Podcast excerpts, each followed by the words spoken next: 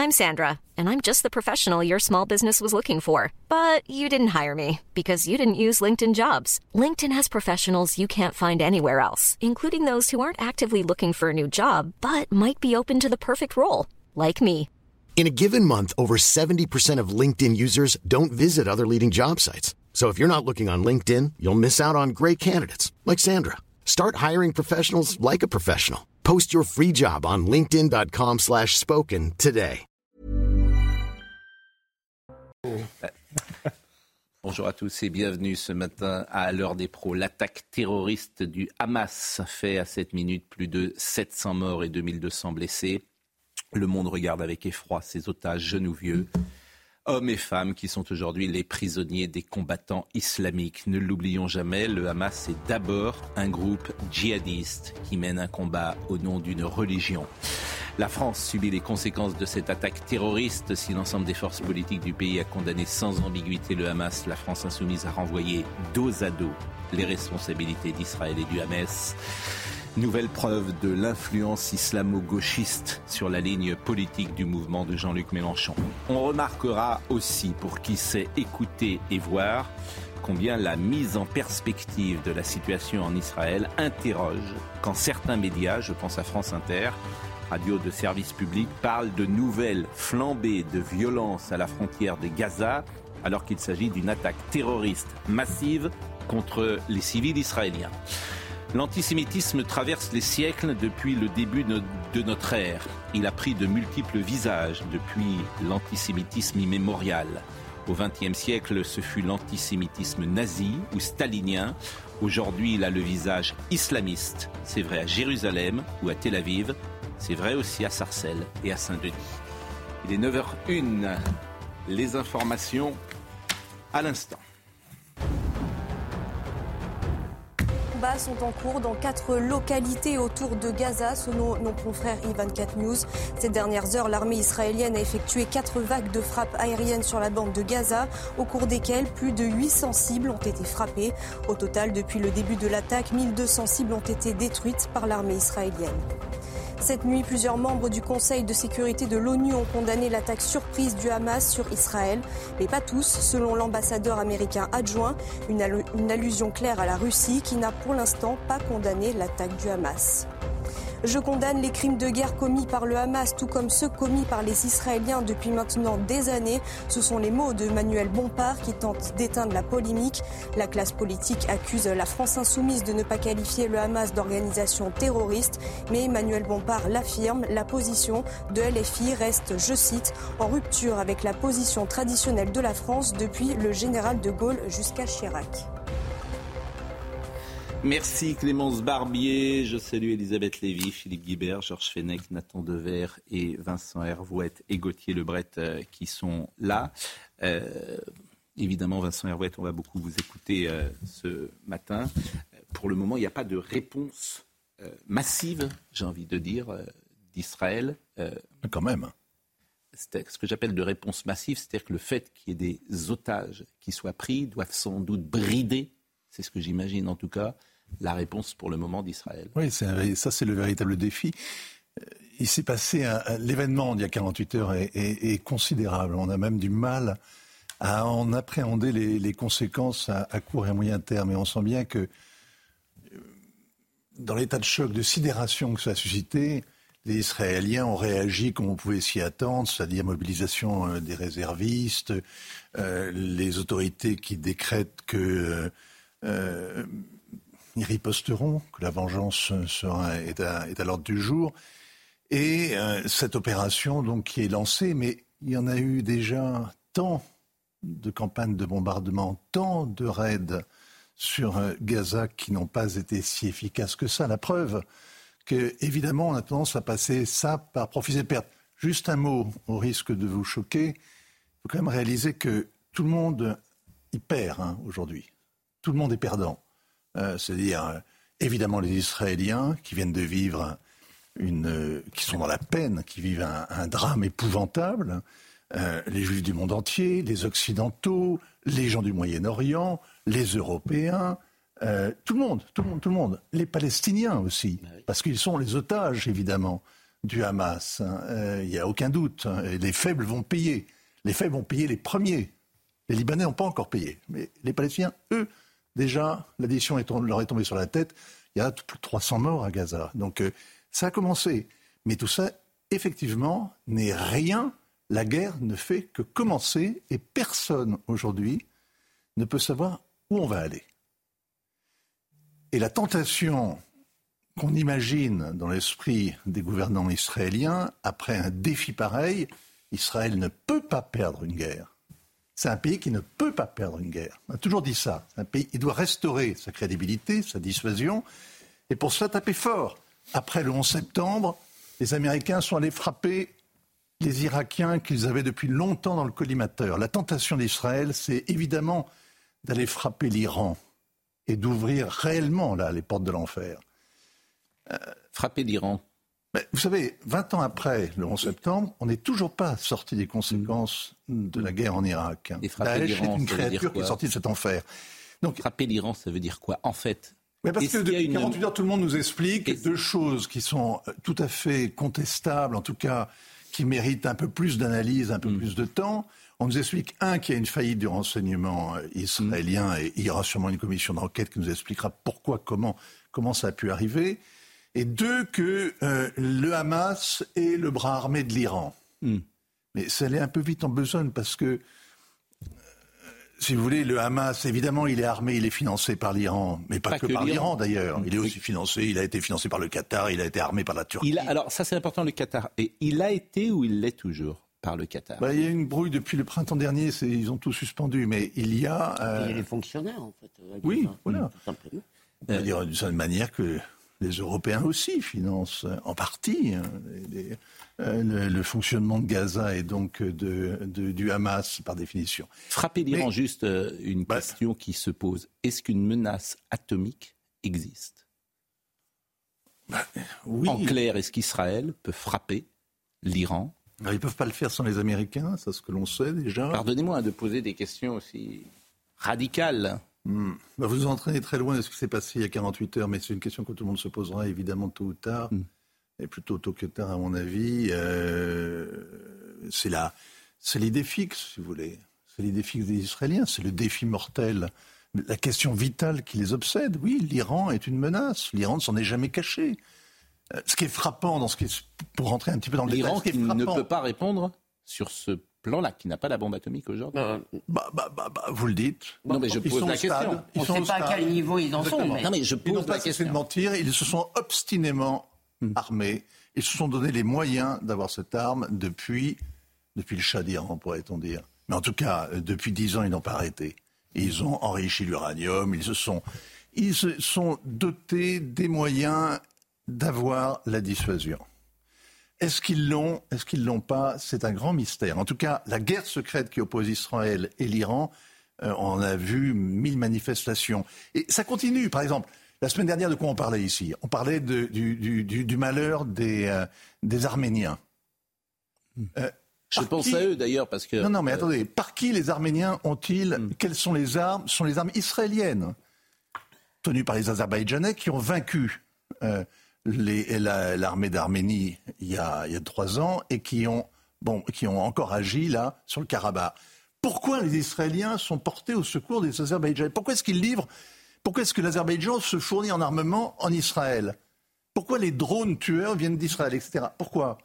Parce que les, les, Israéliens, eux, voient en Azerbaïdjan un balcon pour surveiller l'Iran pour avoir des bases, pour avoir... Parce que l'Iran, c'est leur, leur, ennemi. Et ils ne le perdent pas de vue. C'est une, une évidence. Donc, évidemment que le, comment dire, la confrontation irano-israélienne structure euh, euh, ce conflit. Mais de là à dire que le Hamas a été instrumentalisé, là, dans cette offensive terroriste, par l'Iran, il va falloir quand même le prouver. Parce que on a du mal à imaginer que le Hamas se suicide pour les beaux yeux des mollahs de Téhéran. On voit bien que ça rentre dans un agenda, que ça les sert, que ça va ruiner les efforts de, rapprochement entre l'Arabie saoudite et Israël. On voit bien l'intérêt que, va en tirer l'Iran, qui va stopper ainsi un, rapprochement qui est dangereux pour lui. Mais de là à imaginer que ce sont les Mollahs qui ont décidé de lancer cette offensive terroriste sur euh, euh, le sud d'Israël, euh, il y, a un pas quand même que tout le monde franchit allègrement, mais il va falloir, le démontrer quand même. C'est un réflexe en Israël même, de brandir l'Iran comme les Américains brandissaient l'Iran. C'est une tentation, il faut un bouc émissaire, il faut quand même que il faut quand même qu'Israël restaure sa crédibilité, sa dissuasion. Donc il faut une riposte qui soit fulgurante. La grande interrogation, c'est les services de sécurité. On a du mal à imaginer comment c'est possible. Oui. Je ne sais pas si vous avez une explication. vous, avez été, quitté la frontière. vous avez été tout le week-end, j'imagine, en conversation avec euh, des spécialistes de ce sujet. Mm-hmm. Ils sont tous étonnés tous et sidérés. Alors je vais vous dire, c'est très simple. Dans le monde arabe, ils sont tous convaincus que c'est une, que c'est une manipulation. Ils sont tellement paranoïaques qu'ils sont tous convaincus que si Israël, si euh, Benjamin, c'était impossible que le, que le, que le renseignement israélien ça veut dire quoi soit passé à côté. Ils sont absolument hmm. convaincus que c'est un montage, c'est une idée paranoïaque, à savoir qu'il y avait, il y a eu un complot, il y a eu évidemment, ils le savaient, ils ont laissé faire, cela leur donnera les moyens de réagir. C'est une idée stupide. Donc c'est le même. C'est l'idée qui vraiment vous avez. C'est la même démarche du 11 septembre, c'est-à-dire que certains disaient euh, au moment. C'est exactement. Donc ça, c'est l'analyse paranoïaque. Oui, ça toujours. De dire, euh, c'est au-delà il y a quand même une véritable. Euh, on n'en revient pas, quoi. On est, on est sidéré. Une mm. telle, une telle, un tel aveuglement, mm. tant de gens déployés dans un État qui est si euh, euh, soucieux de sa sécurité, d'être passé à côté. Il va falloir comprendre si c'est au niveau opérationnel, qu'est-ce qui s'est passé. Mm. On commence déjà en Israël à expliquer que le chef d'état-major ne pouvait pas le chef d'état-major des armées n'arrivait pas à parler avec Benjamin Netanyahou, n'arrivait pas à se faire recevoir. Donc on commence à en discuter. Voilà, c'est effectivement une question. il y aura, ne vous inquiétez pas, Netanyahou est là. C'est l'unité nationale, l'union nationale. Tout le monde se, se, se, rassemble autour de ce pilier d'Israël qui est, l'armée, qui est la défense de la, de la nation. Mais euh, il est mort. Netanyahou, il est politiquement, c'est fini, terminé. Là, il reste en place. Mais demain, donc l'idée que c'est une manigance, c'est une idée qui est vraiment absurde. Je vais vous donner la parole, mais je voulais qu'on ait Cyril Cohen, parce que vous connaissez Cyril Cohen, il est intervenu régulièrement euh, durant le, Covid, et puis il est devenu un visage familier euh, de notre antenne, et puis euh, je l'ai appelé, bien sûr, pour avoir de ses nouvelles et savoir comment il allait, le drame qu'il vit. bonjour Cyril Cohen, et merci d'être avec nous. Comment allez-vous? Comment va votre famille? Euh, Est-ce que euh, vous pouvez euh, nous donner déjà des informations personnelles? Bah, écoutez, je vais vous dire, au niveau de, de, la famille proche, ça va plus ou moins, bien qu'une fois de plus, mes proches, très très proches, sont à l'armée, sont appelés, que ce soit mes cousins, mon fils, que ce soit tous les gens en fait qui, qui forment notre entourage. Donc on est évidemment inquiet, mais on est aussi, je dirais, euh, sidéré. Et, on n'a pas de mots pour décrire ces, horreurs. Israël est en guerre. Israël est en guerre avec le terrorisme. Israël est en guerre avec des, monstres. Israël est en guerre avec des valeurs inhumaines. vous l'avez mentionné, c'est comme un, 11 septembre. Je ne sais pas si on peut comparer. C'est comme un, Bataclan, comme un Nice. Mais je, je ne sais pas comment trouver les mots pour vous faire partager nos sentiments. C'est la journée avec le plus de morts dans l'histoire de l'État d'Israël c'est des chiffres. C'est des chiffres, des milliers de roquettes, 2000 blessés, on s'approche de 1000 personnes qui ont été assassinées, des familles déchirées. C'est les histoires. C'est pas seulement les chiffres, c'est les personnes derrière ces chiffres. Parce qu'en en fait, aujourd'hui, on est dans une, on est dans une phase où on voit les choses, on a vu des choses en direct, où il y a des films, où il y a des vidéos, où on voit des, des familles enlacées dans leur maison, massacrées, euh, tués à bout portant, des personnes âgées, des gens décapités avec des pelles, des femmes violentées, kidnappées. Euh, c'est une boucherie. Je n'ai pas, d'autres mots. Et, on voit en face de nous une haine intense, une brutalité qu'on ne peut pas euh, comprendre. C'est, des nazis qui crient aujourd'hui, qui massacrent des gens en criant à la Wakbar. C'est pour nous très, très, très, très dur. Et il y a un choc aujourd'hui en Israël. Euh, c'est ça qui est très important de dire. Et moi, je l'ai dit tout à l'heure parce que c'est pas assez dit. Le Hamas, c'est d'abord un groupe djihadiste qui mène un combat au nom d'une religion. C'est l'essentiel euh, du Hamas. Et quand l'extrême gauche explique que le Hamas est un mouvement politique pour récupérer des territoires, etc., ce n'est pas la réalité. Le Hamas mène un combat au nom d'une religion. C'est ce que vous venez euh, de dire à l'instant. Ce qui m'intéresse, c'est il y a des otages, bien sûr, à votre avis, Que réclame aujourd'hui la population d'Israël? Est-ce qu'elle veut une réponse euh, fulgurante, comme dit euh, Vincent Hervouette, ou est-ce que le fait qu'il y ait des otages bride évidemment la réponse israélienne? Alors c'est un débat aujourd'hui en Israël. Que doit-on faire? Il y a ceux qui disent euh, les otages, de toutes les manières, on ne va pas les récupérer malheureusement. Et on parle, quand on parle d'otages, on parle euh, d'enfants de, de, 3 ans, on parle de, personnes âgées euh, de 80 ans, on parle de, familles, on parle. Donc, on a euh, aussi des ressortissants internationaux. On, on, a très peur, en fait, parce qu'on connaît, on est en face, on est face à des monstres. On sait très bien qu'il est très dur est même impossible de négocier avec ça. Donc on, ne s'attend pas, certains pensent que justement il ne faut pas négocier et tout simplement rentrer. Il y a cette peur évidemment, et c'est, elle est naturelle, de, s'enliser dans cette boue euh, de, Gaza. Il y a évidemment de l'autre côté la volonté, pas seulement pour nos otages, de préserver aussi les innocents de tous bords, mais d'un autre côté, on est en guerre. Et, euh, donc c'est pour ça qu'aujourd'hui en Israël, on s'attend à une, euh, je dirais, à une opération massive justement, et le sort des, otages, pour l'instant, on ne sait pas, on ne sait pas comment l'approcher. Je, ne sais pas, on n'a jamais été face à une telle situation. On n'a pas, on, doit le reconnaître, on n'a pas d'expérience avec ce type de situation. Alors, on entend des rumeurs comme quoi on voudrait on a demandé à certains, euh, je dirais, euh, médiateurs, d'aider à au moins libérer, euh, les, civils, On a un petit souci de, on a un petit souci à l'instant de, liaison. tout à l'heure, j'avais ah. Cyril Cohen. Ça, marche de nouveau, Cyril Cohen? Ça marche. bon, là, c'est bon, de nouveau.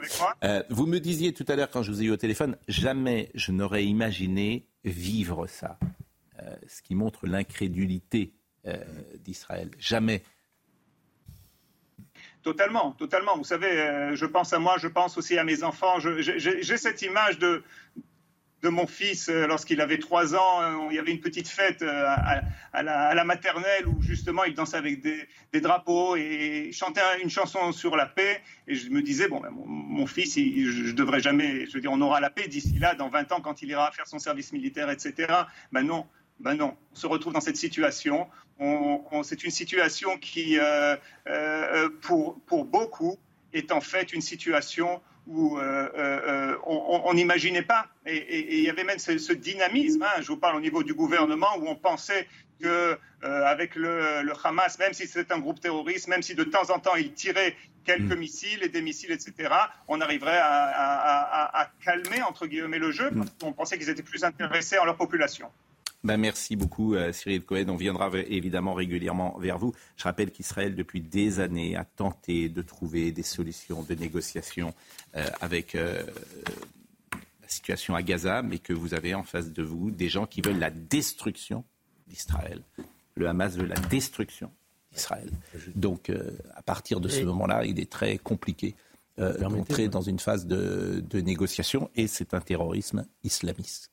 Voilà vous avez parlé tout à l'heure d'un Hamas qui agit au nom d'une religion. Moi, je dirais plutôt, si vous permettez, qui agit au nom de l'interprétation radicale, extrémiste, guerrière d'une religion. Vous avez raison. Je tenais à le préciser. Hein. moi, ce qui m'a sidéré, là du drame, c'est l'échec des services secrets israéliens. C'est ce qui s'était passé, vous vous en souvenez, pour le 11 septembre, ça avait été mm. l'échec des services de renseignement américains. Et d'ailleurs, il y a eu une commission d'enquête, ils ont revu totalement l'organisation de leurs services. J'ai eu l'occasion d'aller les voir avec la commission d'enquête parlementaire française. Et chacune des agences avait de l'information, mais n'avait pas échangé. Ils ont tout revu. Le 13 novembre, chez nous, ça a été l'échec de nos services de renseignement. Et je me souviens de l'audition que nous avions menée du patron de la DGSE, de la DGSI, qu'il avait reconnu.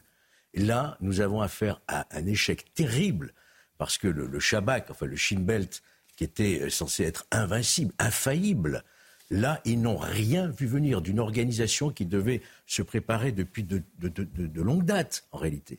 Mais c'est aussi l'échec, sans aucun doute, pour moi, des services de renseignement américains. Parce qu'il n'y a pas que les Israéliens qui surveillent l'Iran, le Liban, etc. Il y a donc un problème de coordination internationale. C'est vraiment, pour moi, une sidération qu'on n'ait pas vu arriver cette Georges, peut-être qu'il faut attendre et qu'il y a eu une défaillance au niveau de l'interprétation de ce que disait le renseignement par les politiques. On n'en sait rien pour l'instant. Il faut quand même. Possibilité. mais je crois que Vincent a raison. C'est vrai, on voit que ce qui s'est passé, mais en fait, les renseignements donnent des renseignements aux politiques. Et après, ils en font ce qu'ils en font. Et il est possible que la défaillance se soit située à ce niveau. Donc, je pense qu'il faut. Peut-être que vous avez raison à la fin des fins, mais euh, avant de, de dire le que c'est complètement planté, je pense qu'il faut avoir ça en tête. Moi, ce qui m'a frappé dans ces images, et je voulais compléter juste l'édito de Pascal, ça ne m'arrive pas souvent. C'est la première fois que le mot pogrom m'est venu en tête. Parce que on ne voit pas d'acte de guerre, on ne voit pas d'acte de résistance, on voit des gens qui veulent tuer des juifs, dont la seule passion est de tuer des juifs. Et ce qui me frappe d'ailleurs dans les réactions, c'est qu'on voit qu'en France, à l'exception de quelques îlots, ce n'est plus une passion française. Ça a révulsé la France. L'antisémitisme n'est plus si vous voulez, une passion implantée en France, en quelque sorte. C'est-à-dire, je ne comprends pas ce que vous voulez dire. Je veux dire, le, consensus en France, à quelques exceptions, si vous voulez, me prouve, si vous voulez, me, me montre que cette passion de tuer des juifs, si vous voulez, révulse pratiquement toute la France, que l'antisémitisme, si vous voulez, est resté maintenant circonscrit en France à certaines populations, mais qu'il n'est plus une, idéologie française. Ah, mais, mais... Voilà, je voulais juste mais, mais il n'y a plus. C'est tout, le, c'est tout ce que nous disons depuis. comment dire, l'antisémitisme de Drummond n'existe plus en France, même s'il est instrumentalisé parfois par des médias ou par l'extrême gauche qui prennent prétexte de deux ou trois. Euh, euh, je ne les qualifierai pas, mais de deux, ou trois personnes euh, qui euh, euh, sont dans cet héritage-là. Mais l'antisémitisme en France, il a le visage islamique, islamique ou islamiste. C'est une réalité. Donc, mais on le dit depuis des années. D'ailleurs, Marine Le Pen, il faut, citer Marine Le Pen. Son tweet est sans ambiguïté ce qui permettra peut-être à Édouard Philippe la prochaine fois de faire une différence entre LFI et le Rassemblement national quand il devra choisir son camp. Le terroriste ne peut être toléré. Pardon? Il avait dit ça sur les communistes. oui, mais Fabien Roussel qui a quand même pas la même position que Jean-Luc Mélenchon. Le procès, on pense ce qu'on veut du Rassemblement national, mais d'expliquer que le Rassemblement national euh, est, l'héritier effectivement de, Drummond me paraît euh, aujourd'hui euh, pas convenable, en tout cas faux. Le terrorisme ne peut être toléré et la sécurité du peuple israélien n'est pas négociable. Les frappes du groupe terroriste du Hamas contre le territoire israélien sont un acte de guerre inacceptable qui éloigne chaque jour un peu plus tout espoir de paix. Dans ces heures difficiles, nous sommes plus que jamais aux côtés de la démocratie israélienne. Et tout ça, évidemment, a un lien. Je regardais les tweets de M. Plenel, qui nous a attaqués la semaine dernière et qui m'a attaqué personnellement. M. Plenel, il n'a pas fait un tweet pour condamner le Hamas. lui, si, lui, si, euh, Fabrice Arfi, comment dire, lui, si, euh, Fabrice Arfi l'a rapide. Je vous parle d'Edoui Plenel. Mais, mais pourquoi? Parce qu'Edoui Plenel, c'est l'homme de Septembre Noir. C'est tout. Il n'a pas changé au fond. Pour eux, c'est pour eux, Il n'a pas changé, c'est Septembre Noir. Et que disait-il à l'époque? Et on voit aussi un lien avec euh, ce qui se passe dans les médias. Je citais France Inter.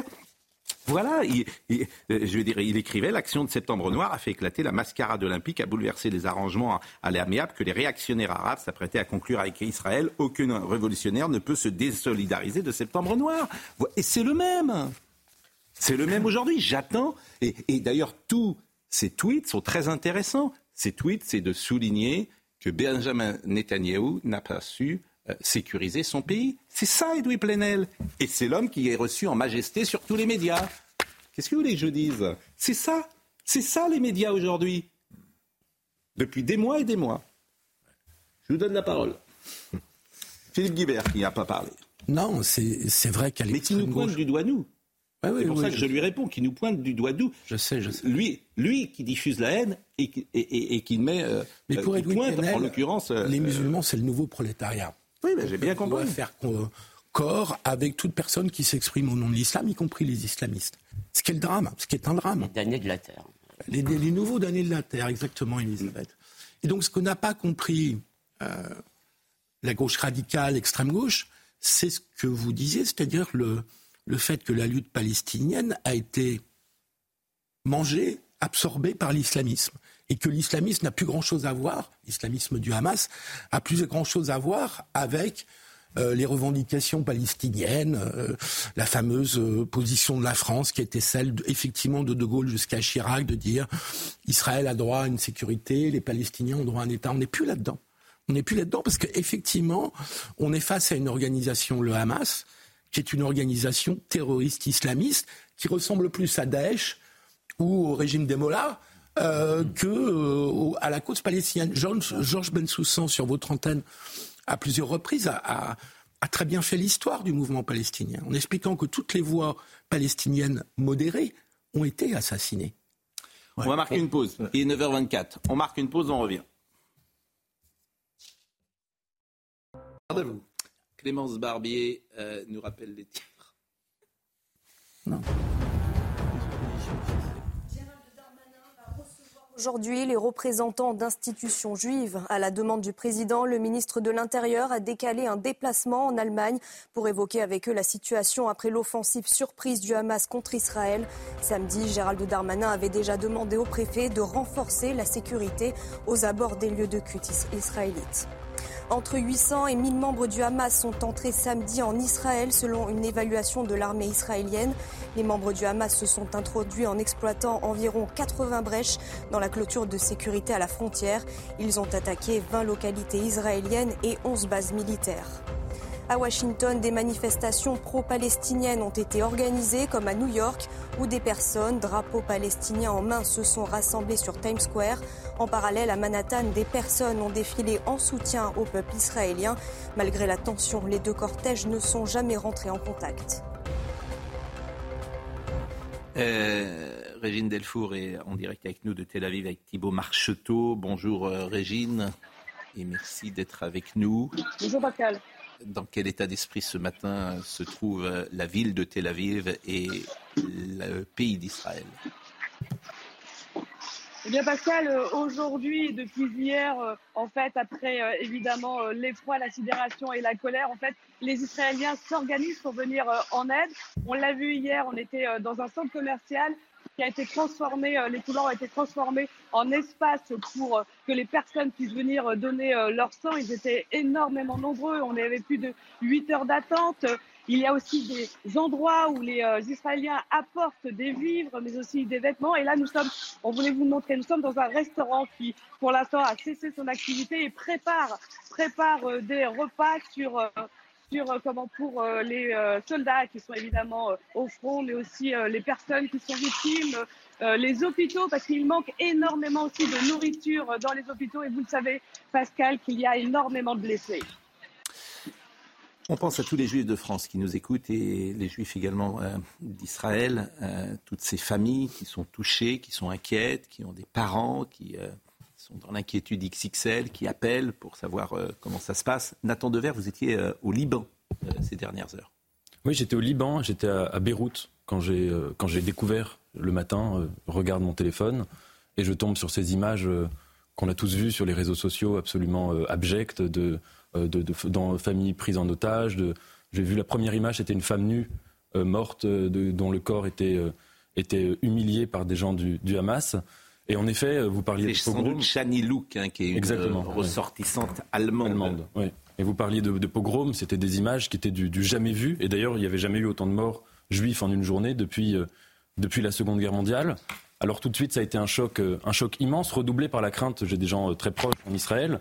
Et ce qu'il faut comprendre aussi, on, on l'a peut-être pas assez dit, mais étant donné que c'était une fête juive où les téléphones étaient interdits, en fait, pour tous les gens qui étaient religieux, ils n'avaient absolument pas conscience de ce qui se passait. Hmm. C'est-à-dire qu'ils entendaient des sirènes, mais ils avaient en tête qu'il y avait des roquettes, quoi, comme euh, régulièrement, et ils ne pouvaient pas savoir que des gens euh, allaient arriver euh, dans leur maison, brûler leur maison pour les faire sortir, les torturer, etc. etc. Et, c'était très spécial de vivre ça depuis la perspective libanaise.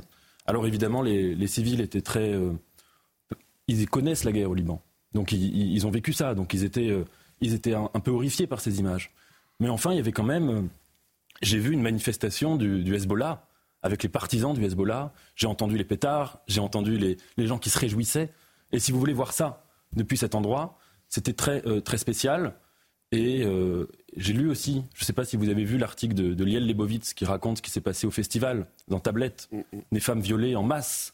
Et depuis donc les réseaux sociaux, je voyais, comme si ça participait aussi du drame, toutes les voix qui, en France, et qui étaient quand même assez nombreuses, j'ai trouvé, qui euh, feignaient de relativiser, Bien sûr. qui, euh, sous masque de, de pseudo-intelligence, euh, essayaient de, d'analyser ça avec une sorte de cynisme et de Bien cruauté totale. Mais vous avez raison. Et euh, voilà. Et je tiens juste à remercier euh, Christelle de Air France parce que quand je, le vol du retour, j'étais très très chamboulé. Mm. Elle l'a vu, elle m'a donné tout l'alcool que je lui ai demandé et, et je, je la remercie parce que j'en avais besoin. Mais même dans le communiqué du Parti comprends. socialiste, euh, il y a une ambiguïté. La politique du gouvernement israélien peut et doit être critiquée. Elle déconstruit l'état de droit. Elle poursuit l'installation de colonies illégales dans les territoires palestiniens.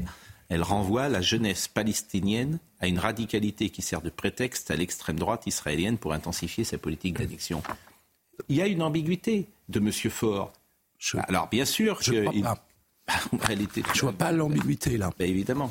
Elle renvoie la jeunesse palestinienne à une, réda- à une radicalité. Oui, c'est la politique de Netanyahou Non, qui il parle de la Cisjordanie.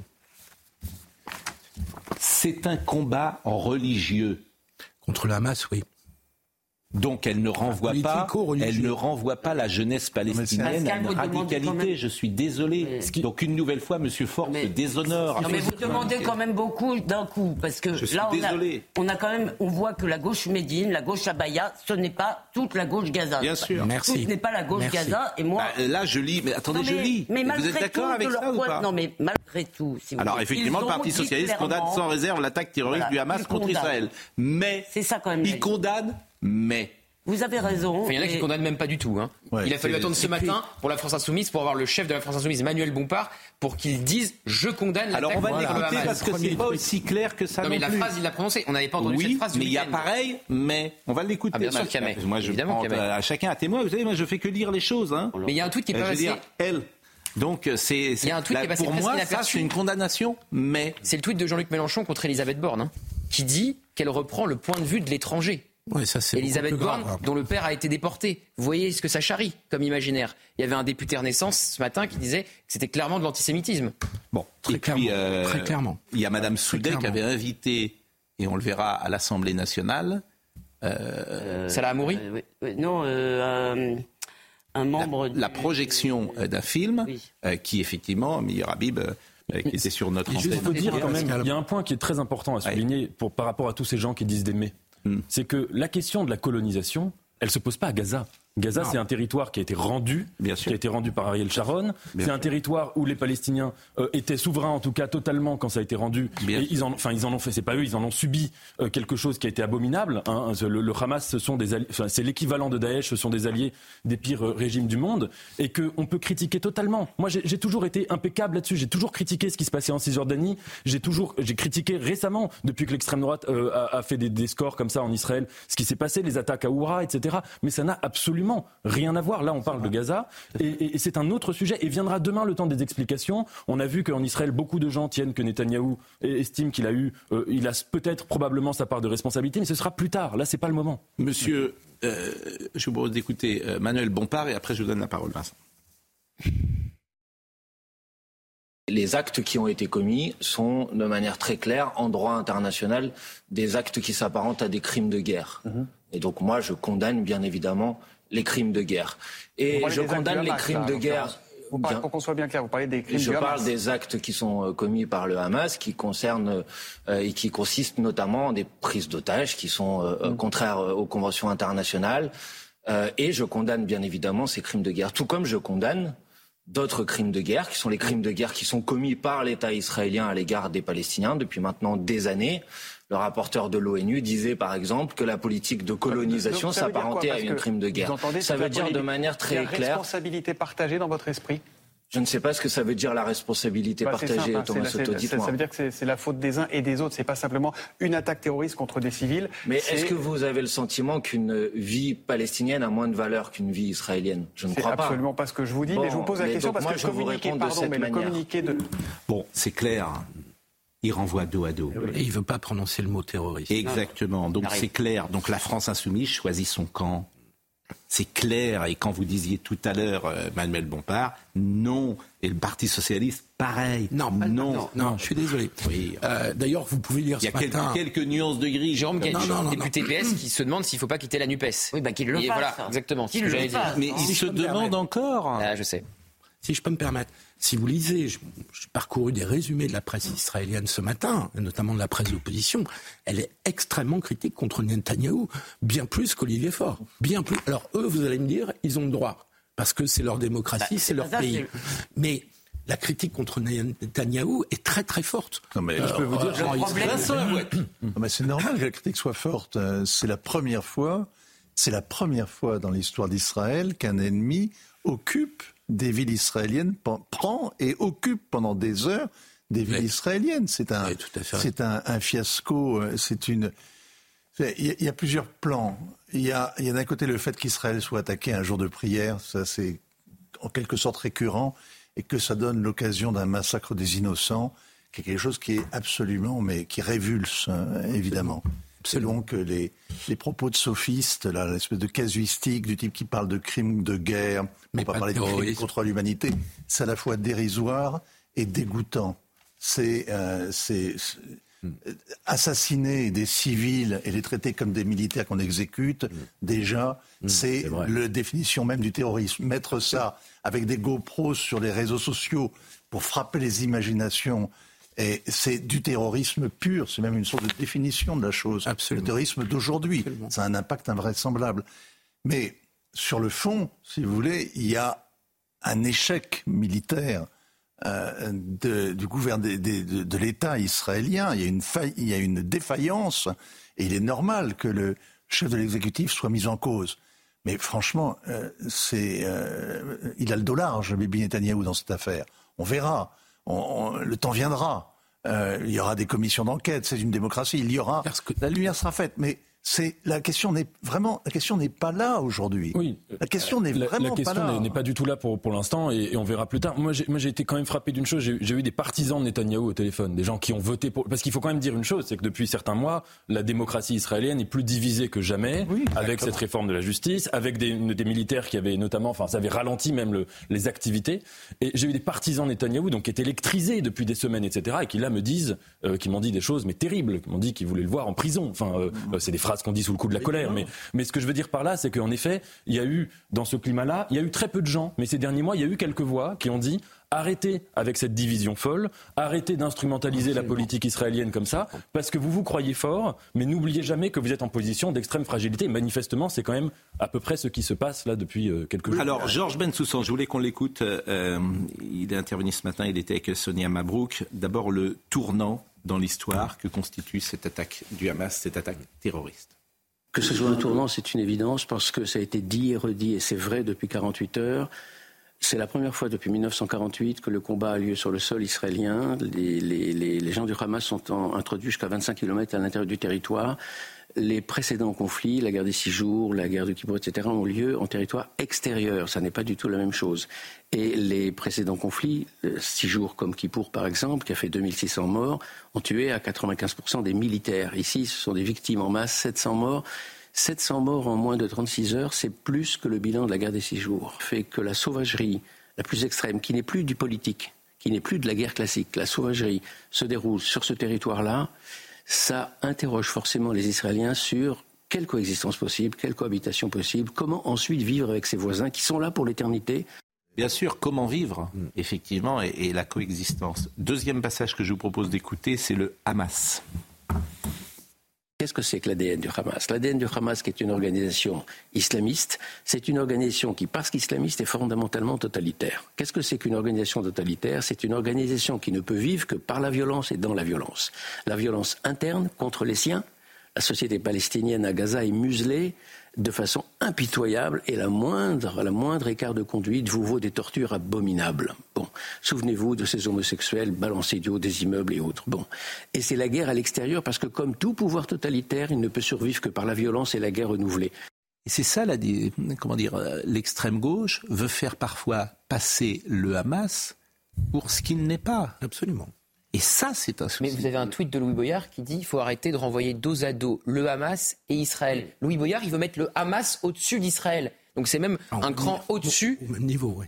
Non, non, Non, non. Vous écoutez pas ce que je viens de vous dire Il faut pas renvoyer. Il faut dos à dos arrêter de deux. renvoyer dos à dos le Hamas et Israël. Mm. Donc la France insoumise a passé son week-end à les renvoyer dos à dos, comme si une entité terroriste était la même Mm. chose qu'une démocratie. Eh bien pour Louis Boyard, non. Il faut faire une hiérarchie et il faut mettre le Hamas au-dessus d'Israël. Ce qui est- Pardon, mais il y a- pardon. Vincent Non, je veux dire, ce qui est inouï, c'est que ces gens n'ont pas l'air de, de réaliser en plus que parmi euh, les gens qui ont été jetés aux oubliettes euh, et, et qui ont été capturés, il y a sept Français quand même qui se, ou huit, huit Français qui sont retenus en otage. C'est-à-dire que ces gens qui renvoient dos à dos euh, l'agresseur et l'agressé, la victime et, et le terroriste n'ont pas l'air de réaliser qu'ils ont des compatriotes. Ils sont aujourd'hui compatriotes, et qu'on est directement, que la France est directement euh, ou indirectement euh, visée. En plus, on peut supposer que des jeunes qui allaient à une rave party pendant Simchat Torah ne sont pas des euh, fanatiques de droite, mais plutôt des pacifistes. Mais Une pour qu'on la s'est pas posé tellement la question de ce que voulait le Hamas en fait À part terrifier, ils veulent pas. Non mais ils vont pas libérer la Palestine comme ça, si vous voulez. Quel est- ils n'ont pas de but militaire, ils ont un C'est le but. djihad. Oui, mais C'est si vous voulez. c'est djihad. c'est Non mais le c'est- combat, on peut euh, quand même. Ça va bien au-delà d'Israël. Non mais vous avez raison, mais si vous voulez, en même temps, ces gens-là ont une expérience militaire, si vous voulez, et ils savent que cette action-là ne va pas leur permettre de libérer l'ombre d'un bout euh, de la Palestine. Donc, C'est une, il, vraie- me, c'est une vraie il me c'est semble, une vraie question. C'est une vraie bonne question. il me semble, ce qui est intéressant, c'est la mobilisation qui continue à fonctionner là-dessus dans le monde arabe. Moi, je suis frappé par le fait que de voir partout le gouvernement algérien. Vous avez vu la déclaration du gouvernement algérien C'est vraiment, mais c'est, euh, c'est vrai, Et même c'est- c'est du boyard, hein. Et même Oui, vous avez vu. Davutoglu, l'ancien, l'ancien ministre des Affaires étrangères de, de M. Erdogan, qui félicite le Hamas. Oui, oui, oui. C'est-à-dire l'homme avec lequel l'Europe a négocié pendant euh, des années, pendant des années. Un pense pays membre de l'OTAN. deux motivations, à mon avis. Georges Fenech. Je me trompe peut-être, mais je pense qu'il y en a deux grandes. Il y en a en, dehors de la barbarie, je veux dire. Il y en a une qui est l'Arabie Saoudite. Parce Oui, que la normalisation des relations avec l'Arabie Saoudite, ça constituerait un tournant majeur euh, dans la région. Et la deuxième, me semble-t-il, c'est aussi de, de détruire tout ce qu'il y a de modération. En- D'ailleurs, c'est pas pour rien qu'ils ont visé un festival vraisemblablement de progressistes Mais- pour, si vous voulez, euh, radicaliser totalement euh, euh, l'opinion euh, de, de- de part et d'autre. Je pense que c'est les deux. Mais, mais- Ils ont franchi un Rubicon quand même. Moi, je, je- je- Vas-y. Georges Fenech et Philippe Guibert. simplement un sentiment. Je, je- je sens un grand malaise, si vous voulez, et une grande indécence à un moment où il y a un deuil terrible en Israël à tergiverser chez nous en France pour savoir si. Je le ressens très très mal. Vous imaginez que ce qui s'est passé dans cette rêve partie, c'est trois Bataclan. Au Bataclan, il y a eu 90 morts. Ces jeunes, il y en a eu 260, je crois. Vous imaginez, alors qu'en France, le 11 janvier, vous vous souvenez, après Charlie Hebdo, il y avait le monde entier qui défilait à Paris. Il y avait une unité. Et nous, on est en train de se demander si quels sont les responsables. Je trouve ça d'une indécence. J'ai honte, en réalité, pour ma classe politique française, quoi. Non, c'est pas la classe politique. c'est Si, la France insoumise. si, si. Mais pourquoi les autres Bah, Mais- écoutez, je suis désolé, une partie de la classe politique française, ça me Mais pose quel, un problème. hormis la Disons, France insoumise, qui Ben, la France insoumise. Bah oui, mais quand même. PS et le. La presse, les médias. Ah non, la presse, euh, non, oui. non. Sur les- pas le la monde, le monde. Non, mais, le, mais hein. vous ne voulez pas entendre. Quand on vous parle de guerre de civilisation, vous ne voulez pas entendre. Depuis le 11 septembre, il y a une guerre de civilisation qui se met en place dans le monde entre des forces antagonistes. Vous ne voulez pas entendre cela. Et quand on dit ça, on se fait traiter d'extrême droite. C'est ça l'enjeu. Donc après, vous pouvez en parler pendant des, heures. Il y a une guerre de civilisation entre deux mondes. C'est une guerre asymétrique entre les démocraties et des groupes terroristes. C'est comme ça que j'interprète, moi. Mais, mais C'est enfin, pas- Et les je groupes veux pas, je veux terroristes, pas ils vous répondre. et les parce groupes que terroristes, je veux pas ils vous répondre parce que effectivement, ce que vous dites est encore trop doux.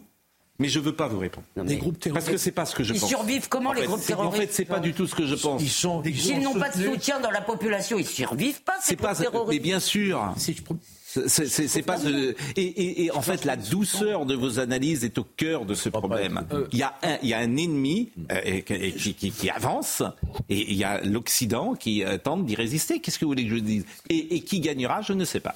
Georges Bensoussan peut nous mettre d'accord, si je peux me permettre. Il a prononcé le bon mot. Il a dit idéologie totalitaire et une idéologie totalitaire, ça ne vit que par la terreur. Oui. Voilà, c'est le critère de définition du totalitarisme. Et nous sommes en plein dedans. Donc Mais- le totalitarisme d'aujourd'hui ce sont ces groupes islamistes. Oui, mais elle vit Voilà. Oui, il faut, mais il faut dire les mais il choses. faut les- et donc mais- on est en il faut lutte. les combattre. Israël est en lutte contre eux. Mais il faut les Et- combattre. Et ça passe par la baya. Exactement. C'est C'est pas ça que que la vous ne terreur, saisissez c'est la pas. baya. C'est ça que vous ne saisissez Je- pas. Je, suis tout à fait favorable à l'interdiction de la baïa. Oui, hein. mais, mais c'est ça ça que ne vous passe pas pas que par la terreur. Mais c'est ça que vous ne passe par saisissez des pas. moyens Voilà. et que plein de gens ici approuvent, comme la Baïa, le Burkini, et que Plein de gens approuvent, je que crois. plein de gens approuvent. Enfin, pas sur ce alors, plateau. en- en euh, tout Je cas- n'ai pas parlé de ce plateau. En tout cas, ne sinon approuve, sinon approuve, ne voit pas les dangers. Oui, et ça, explique c'est que le danger, c'est Marine Le Pen. en C'est plus, plus exact. Ne voit pas le C'est- danger. ça considère que- qu'il ne voit pas le danger. Alors, je vous propose d'écouter la sauvagerie. Dernier euh, passage de M. Bensoussan, c'est sur la sauvagerie. Et après, je vous donne évidemment la parole. Oui, j'ai des témoignages euh, directs euh, hier, que j'ai vérifiés quand même pour éviter de tomber dans les fake news, d'enfants pris en otage qui ont été exhibés dans des cages, des cages à animaux. Ça a été filmé, c'est passé. Euh, et j'ai vu, alors là, comme tout le monde, c'est pas une révélation, euh, un certain nombre de gens lynchés et le corps de cette jeune euh, germano-israélienne démembré et traîné dans les rues de Gaza. Bon. Tout ça, ça a été vu. Qu'est-ce que ça, ça dit? Ça dit d'abord un déchaînement de sauvagerie qui provoque un effet de sidération. Ça dit aussi que cette sauvagerie, elle est très angoissante pour tout un chacun, même pour celui qui ne s'intéresse pas à ce conflit, parce que ça interroge les limites de notre humanité. C'est-à-dire que tout accès de sauvagerie, à un moment donné, nous pose la question suivante de quoi sommes-nous capables? Qui sommes-nous en tant qu'êtres humains? À partir de quand bascule-t-on dans la décivilisation, pour reprendre un terme euh, très ancien d'ailleurs, qui a été employé récemment? On va marquer une pause. Euh, pour tout vous dire, j'avais prévu ce matin euh, que nous parlions quasiment à 90% de ce sujet, mais euh, effectivement, on avait imaginé de recevoir Virginie Giraud, qui a vaincu un cancer du sein, et son témoignage nous intéressait parce que c'est Octobre Rose. Donc, ce que je vous propose, c'est on va la recevoir quand même dans la dernière partie de l'émission, et on pourra écouter ce témoignage très fort de cette jeune femme qui a été diagnostiquée il y a 18 mois d'un cancer du sein et puis euh, qui euh, a aujourd'hui euh, guéri et vaincu ce cancer du sein. Je vais vous remercier donc, cher Gauthier euh, et on continuera évidemment ensemble de parler de cette attaque terroriste du Hamas et des conséquences pour le monde, mais aussi pour la France, parce qu'elles sont importantes. À tout de suite. Virginie Giraud est avec nous. Je la, salue, je la salue. Vous pouvez l'écouter chaque samedi, chaque dimanche à 15h au cœur de l'histoire sur Europe 1, la radio bleue, sur Europe 1. Mais vous êtes venu parce que vous avez vaincu un cancer du sein qui avait été diagnostiqué en février 2022. Exactement. Et que nous traversons la période d'octobre rose, qui est donc la sensibilisation sur euh, cette maladie. Et vous nous apporterez votre témoignage euh, tout à l'heure. Clémence Barbier, euh, à quasiment 10 heures, nous rappelle les titres principaux. Pékin dit condamner les actions portant atteinte à des civils après les affrontements entre le Hamas et Israël. Selon le porte-parole du ministère chinois des Affaires étrangères, la Chine est très préoccupée par l'escalade continue du conflit israélo-palestinien et déplore les pertes civiles. Au moins six avions vont être mobilisés par le Brésil pour rapatrier ses ressortissants désirant quitter Israël et les territoires palestiniens. Le gouvernement brésilien estime à 14 000 le nombre de résidents en Israël et 6 000 ceux vivant dans les territoires palestiniens. Le Hamas n'aurait jamais pu faire cette, opération avec ses armes et ses moyens sans l'avoir préparée depuis longtemps avec le soutien de l'Iran, juge François Hollande. Invité chez nos confrères de France Inter, l'ancien président estime que les démocraties doivent faire en sorte que le conflit ne s'étende pas au reste de la région. Quand je parle de l'indulgence qu'il existe aujourd'hui pour euh, l'islamisme, euh, que ce soit dans les médias ou dans la classe politique. Vous vous rendez compte qu'on l'apprend à l'instant, on l'apprend ces dernières heures, mais que s'il n'y avait pas eu ce qui s'était passé euh, en Israël, eh bien le film Yala Gaza, qui sort le 8 novembre, aurait été projeté à l'Assemblée nationale. Sans doute ne, le sera-t-il pas. Le film donc sera projeté à l'Assemblée nationale le 9 novembre 2023 en présence de Mariam Abou Daka, qui est chef de file du FPLP. C'est juste l'organisation sur la liste officielle des organisations terroristes. Ça devait se passer à l'Assemblée nationale. Et qui invitait euh, cette dame C'est la députée de la France insoumise, Ercilia Soudet. Et on apprend ça, effectivement, parce que euh, il s'est passé ce qui s'est passé en Israël. Mais autrement, Yala Gaza était à l'Assemblée nationale diffusé. Vous vous rendez compte la folie de ce pays Et ça ne choque, j'ai l'impression que ça choque que moi. Les gens qui. Mais, bah, bah, en tout cas, il y avait eu un. Non, l'attitude de LFI et de cette députée mais, en particulier, elle choque beaucoup de monde. Mais, ce, film, mais ce film, ce film était euh, projeté, que je sache. Vous avez raison. Et cette députée, j'ai vu que M. Robinet, le maire de Reims, a, proposé l'exclusion, je crois, euh, de certains députés de l'Assemblée nationale. En tout cas, la question se pose. Deuxième chose que je voulais vous donner, et après je, je vous donne évidemment la parole, je voulais, euh, au nom d'ailleurs de tous les Juifs de France et qui nous écoutent, citer ces quelques lignes de Alexandre Arcadi qui m'a envoyé ce petit texto, qui ne souhaite pas intervenir d'ailleurs personnellement. Mais Alexandre Arcadi, il a écrit ceci Depuis trois jours, je vis un cauchemar éveillé. L'attaque odieuse sur Israël nous rappelle les pires pogroms du siècle dernier. La sauvagerie dans les rues de Sderot était celle de la haine antisémite. Je pense à ces enfants terrorisés, à ces personnes âgées exhibées, à ces jeunes filles violées et molestées, à ces jeunes soldats lynchés. Je pense aux pauvres gens kidnappés et aux centaines de victimes innocentes. Aujourd'hui, le mot barbarie a un nouveau synonyme, le Hamas. J'ai la rage au cœur et les larmes aux yeux, a-t-il écrit Alexandre Arcadi, que je euh, salue. Nathan Dever. Alexandre Arcadi qui avait fait un très beau film d'ailleurs pour Sacha. Bien sûr. Mais, bien sûr, évidemment, mais c'est bien sûr. Mais les gens qui sont dans cette ambiguïté ou dans ce soutien vis-à-vis des actes terroristes. Mais c'est plus une ambiguïté, même vous. Non, mais il y, a, des Il y a des gens qui soutiennent et il y a des gens qui sont ambigus. Ceux même qui les sont gens dans l'ambiguïté, ils soutiennent. Oui, oui, voilà. Mais ces gens-là, il faut quand même dire une chose qui est très importante, c'est qu'ils en ont rien à faire de la cause palestinienne. Oui. Parce que les habitants de Gaza, moi, j'ai la plus grande pitié, la plus grande empathie pour les civils, pour les enfants, pour les femmes, pour les gens de Gaza. Il faut dire une chose, c'est qu'ils vivent un cauchemar depuis que le Hamas s'est emparé du pouvoir.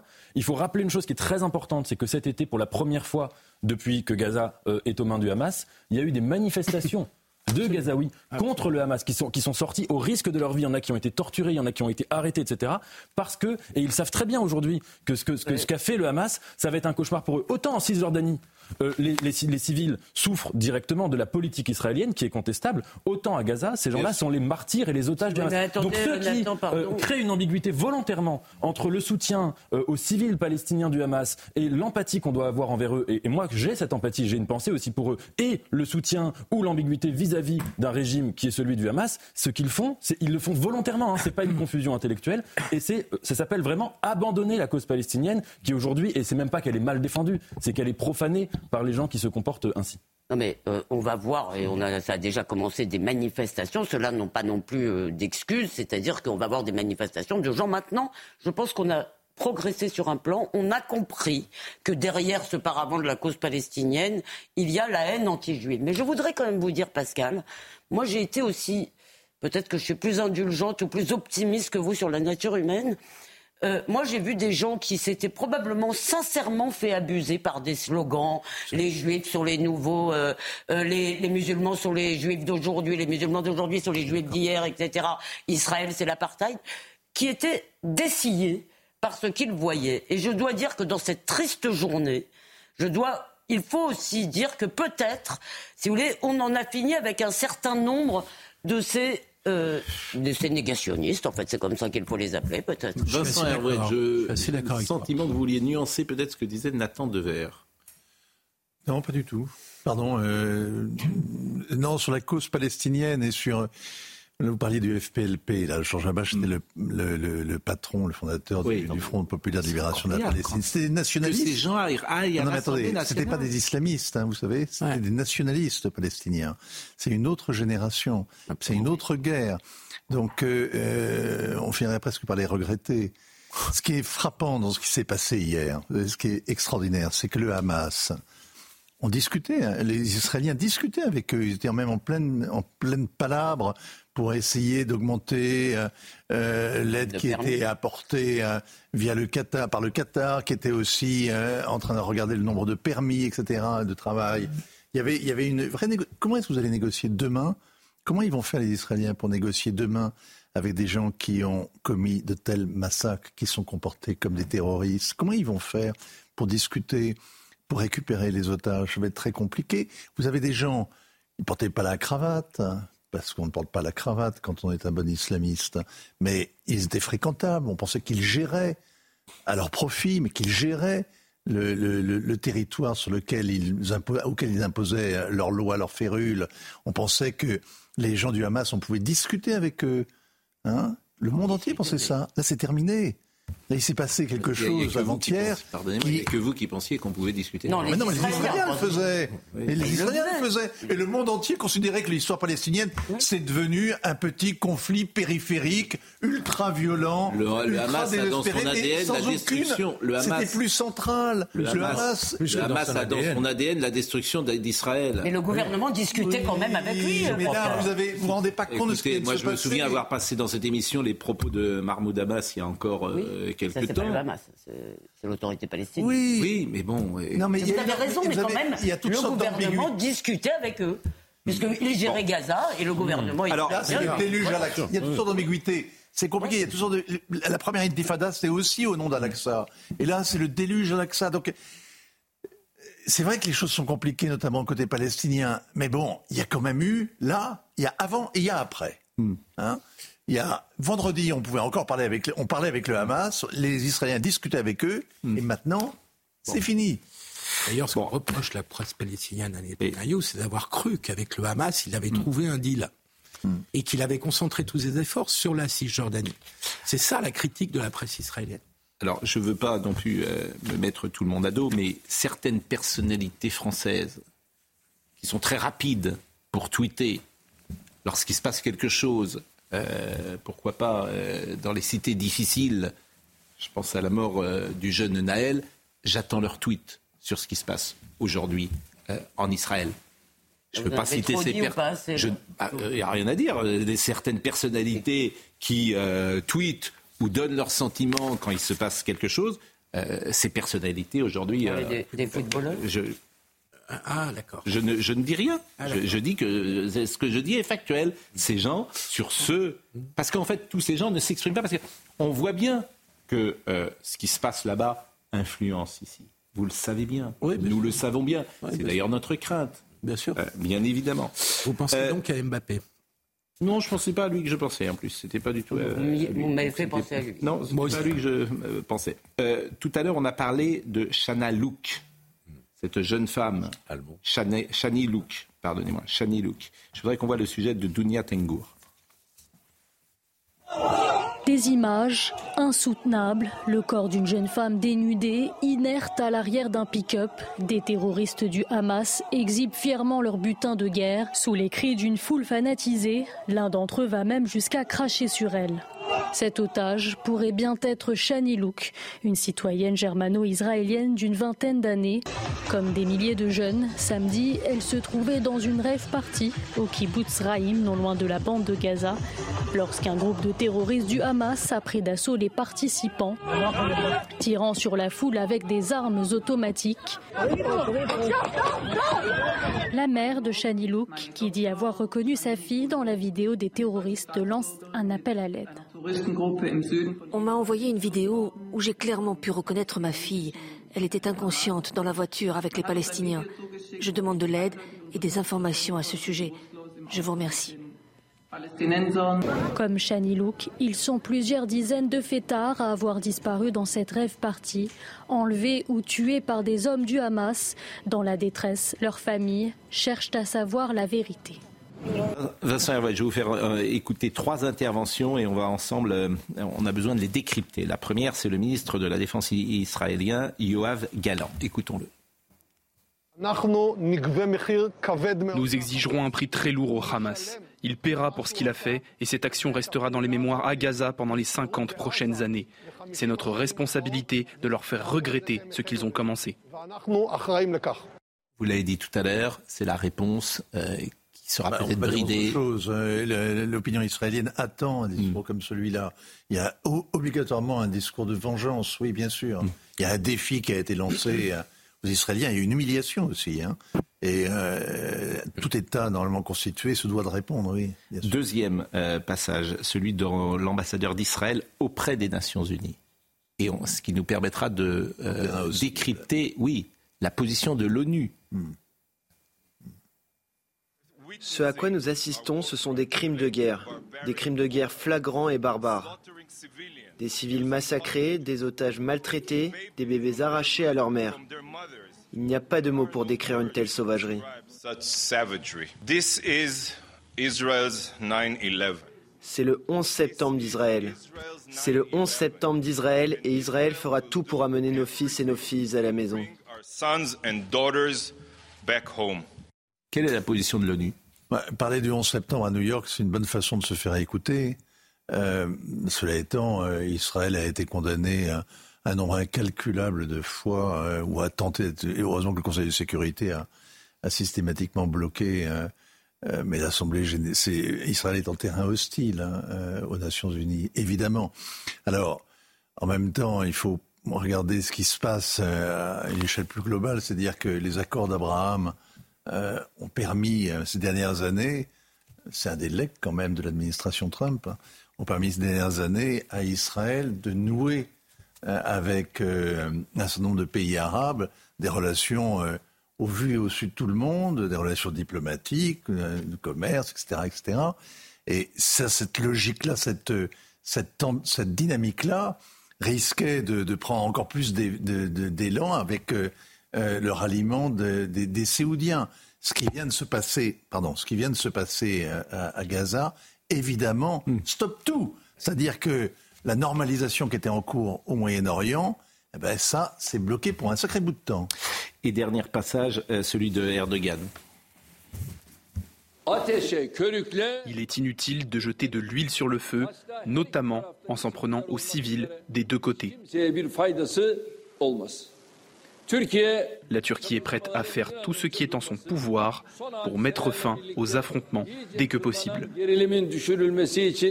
Il faut réduire les tensions qui se sont aggravées suite aux derniers incidents.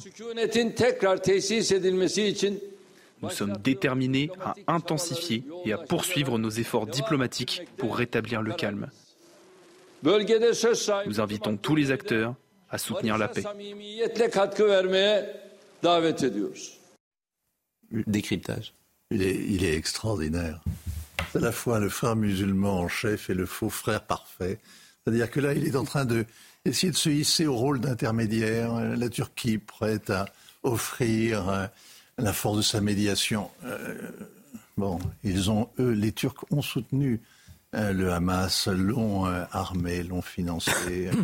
je vous disais, le ministre des Affaires étrangères, monsieur, l'ancien ministre des Affaires étrangères, M. Davutoglu, se félicitait hier hein, du succès de l'opération Hamas. Bon, la situation en France, elle peut nous intéresser parce qu'effectivement, il peut avoir des réactions ici. Je voulais qu'on écoute Gilles William Goldnadel, qui était hier soir sur notre antenne. Les Juifs français ont payé cher la détestation d'Israël. Mohamed Merah a tué des enfants juifs à Toulouse pour venger les victimes de Palestine.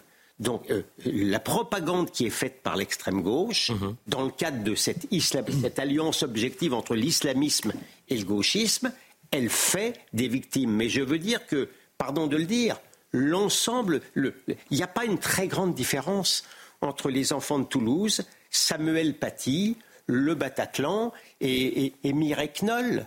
La détestation, pardon de vous le dire, de, de, de, de la population judéo-chrétienne, elle ne se partage pas. Il a raison. Il a euh, entièrement raison. Oui. Ouais, moi je dirais, il a, il a raison et trouve qu'il a été très, très, très bon dans cette émission. Euh, simplement, moi, je pense qu'Israël n'est qu'une espèce de prétexte. L'antisémitisme islamique, islamisme, vous l'appelez comme vous voulez, existait avant Israël. Je veux dire, il y a quand même une euh, qui est répandue dans des gens, euh, si vous voulez, qui n'ont strictement rien à voir. la Malaisie, franchement, hmm. c'est assez loin d'Israël. Hmm. Donc, je crois qu'il y a une véritable haine des Juifs, si vous voulez, qui s'exprime là. Et ce qui a été très douloureux, mm. je pense, pour les Juifs de France, c'est qu'on leur dise vous ne vivez pas ce que vous vivez, qu'on leur mm. fasse cette diversion dont vous parlez tout à l'heure, le Front National, etc. Mm. Mais que quand ils disaient attention, voilà d'où ça vient, on leur disait vous êtes raciste. Vous êtes des salauds de Elisabeth, euh, si vous me permettez, j'ai envie de dire que les Juifs ont été les premières victimes de l'islamisme. Les premières mais euh, il y en aura peut-être d'autres sur le sol de France. Et ce seront peut-être les catholiques demain. Mais vous avez raison. C'est ça que je veux vous dire. Là où vous, je veux dire, c'est très important en fait ce qui peut se passer dans notre pays. Et, là, avec cet islamisme qu'il faut combattre. Et avec une différence d'habitude, si vous voulez, on voit effectivement des morts civiles palestiniens et les gens se révoltent. Là, ils vont se révolter contre les Israéliens. C'est-à-dire que ce n'est pas, euh, comment dire, euh, qu'une haine des Juifs. Non, vous avez raison, c'est une haine de l'Occident. Mais bien sûr, l'Occident. Une haine et, dont, et, dont, et dont les Juifs ont été les premières victimes dans des villes comme Sarcelles où aujourd'hui vous n'êtes plus un Juif. C'est ça que je veux vous dire. Oui, oui. C'est, ça annonce, c'est une bande-annonce. Bien sûr. Peut-être de la France de lorsque l'un des trois assaillants du Bataclan euh, tire avec sa Kalachnikov, il dit avant, vous nous faites ça euh, dans l'État islamique, on vous fait ça à vous. Donc il faut malheureusement craindre des répliques. À chaque fois qu'il y a eu des, actions comme ça, il y a eu des répliques en France depuis, depuis 30 ans. Donc c'est pour ça que Gérald Darmanin, le préfet de police de Paris, prennent toutes les mesures de sécurité pour empêcher d'éventuelles répliques et attentats. Et qu'est-ce qu'on fait avec les gamins dans les écoles qui, approuvent, alors? Parce que là, ça devient très compliqué. Mais, parce que le combat, vous ne le menez pas. Vous le menez pas. On ne mène pas le combat. On ne peut pas parler de la Shoah dans certaines classes. Bah, c'est bien ce que vous dites. Donc, euh, Mais ça fait longtemps. donc comme, mais là encore, tout ça est un ensemble de choses. On a toutes les factures, la fameuse phrase, on paye toutes les factures en 40 ans. Mmh. On a eu le problème euh, après l'attentat contre Charlie hein, euh, dans ah les écoles. Hein. Euh, moi, ce que je redoute beaucoup, c'est que Netanyahou disait que Israël allait s'engager dans une guerre longue. C'est-à-dire que ça va pas être. il n'avait pas l'air d'annoncer une guerre éclair qui dure deux jours.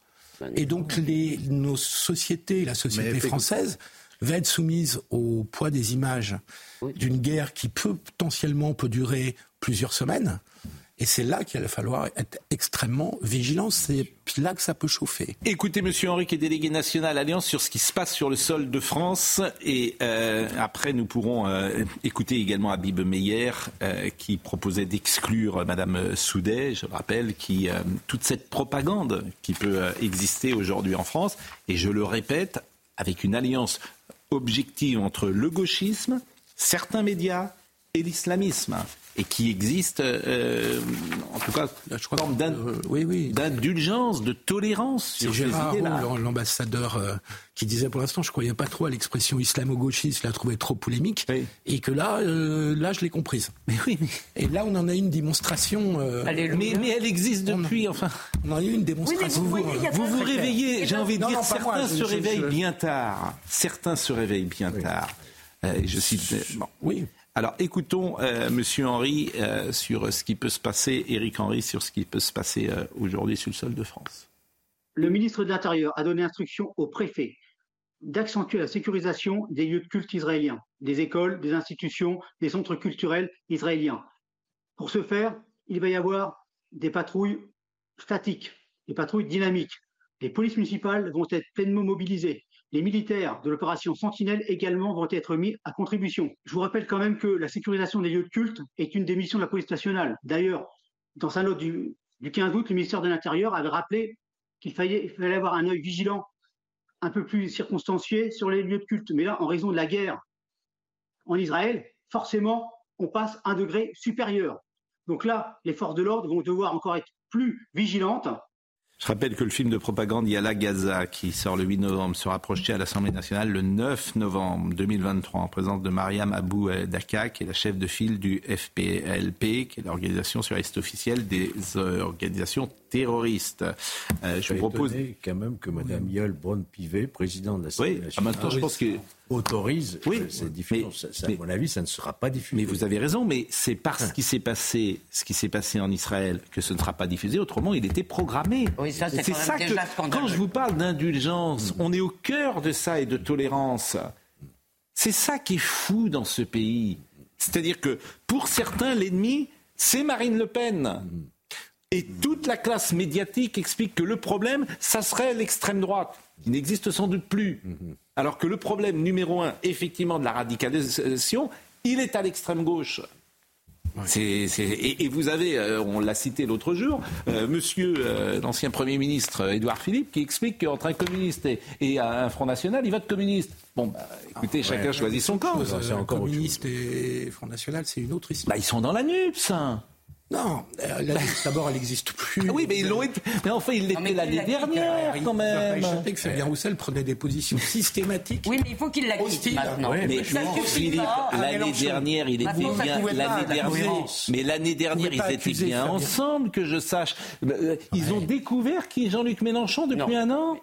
Mais arrêtez cette Et hypocrisie. Fabien Roussel, moins que d'autres. Arrête- arrêtons cette hypocrisie. Non, non, non, non, il n'y a pas Non, de Jérôme partage Gall, pas votre Jérôme avis. Gall, c'est un peu tard, mais maintenant on attend qu'il aille Je jusqu'au ne partage pas votre, Je- votre je avis. pense qu'il y a- bon, a écoutons Abim Meyer. Écoutons Abim Meyer. Mais il y a eu plusieurs fois au Abim Meyer, qui était effectivement sur Madame Ercilia Soudet, que j'ai fait écouter la semaine dernière, qui est d'une violence invraisemblable Qui est d'ailleurs. une extrémiste. euh, Euh, Qui était, oui, qui est, qui est député de l'Assemblée nationale. Écoutez euh, sa position. Écoutons.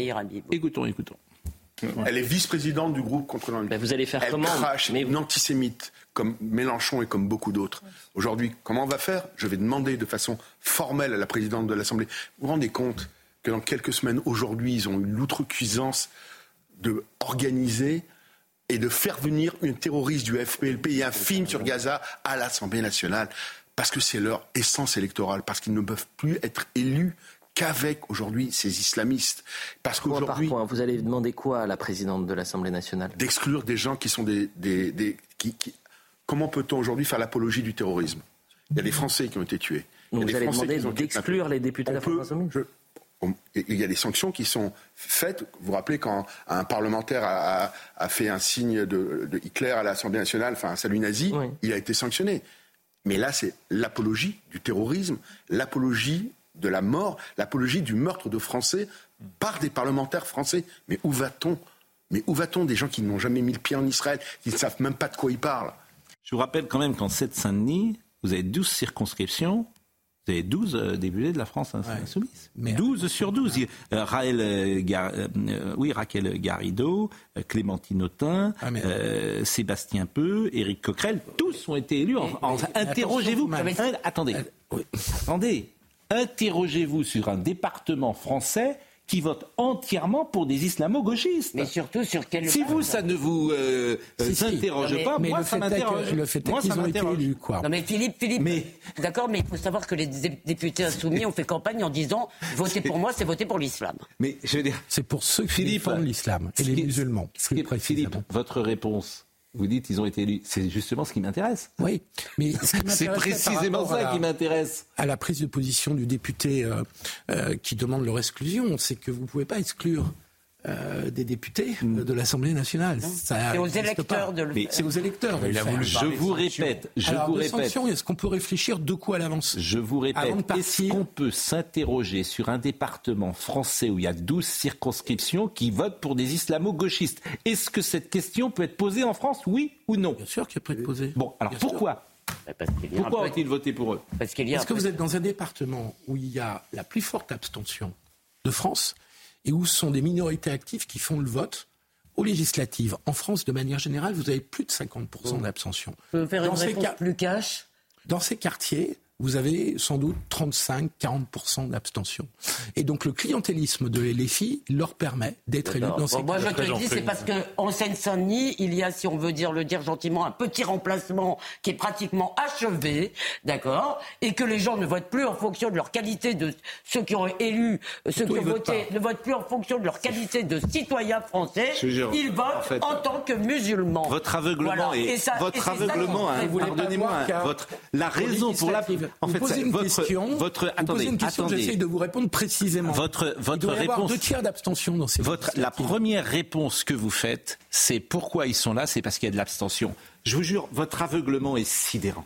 Mais pourquoi ils s'abstiennent alors si, Je votre peux pas vous dire autre chose. dire- si votre- non mais allons jusqu'au bout de la, de la réflexion. Du- de- de- Bah, si votre raisonnement est de dire c'est que les musulmans votent en tant que musulmans et donc votent LFI, pourquoi ils sont deux tiers à s'abstenir?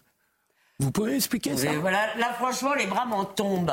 Je veux dire, ils ont été votés contre, ont ils ont été votés contre cette ligne-là. Enfin, je veux dire, mais vas-y, de temps en temps, va à Épinay-sur-Seine, va à Saint-Denis. Là, tu vas plus m'expliquer que, si tu veux, tu as une minorité qui aurait voté pour les islamo-gauchistes et l'autre sont de grands démocrates républicains. Je veux dire, Je excuse-moi. ne il crois a- pas t'avoir dit ça. Je te dis D'accord, que ce sont des gens qui sont en dehors de la politique française. Non, mais ils- ah oui, en dehors de la politique française et même en dehors de Donc il y a deux tiers l'anthropologie. d'abstention, Elisabeth. Je ne mets pas tout le monde dans le même sac. Il y a certainement il y a des gens malheureux de cette situation. Il n'empêche que c'est comme ça. La scène et c'est pour ça d'ailleurs que je rends hommage à Alexis Corbière s'est contenté de retweeter Ruffin.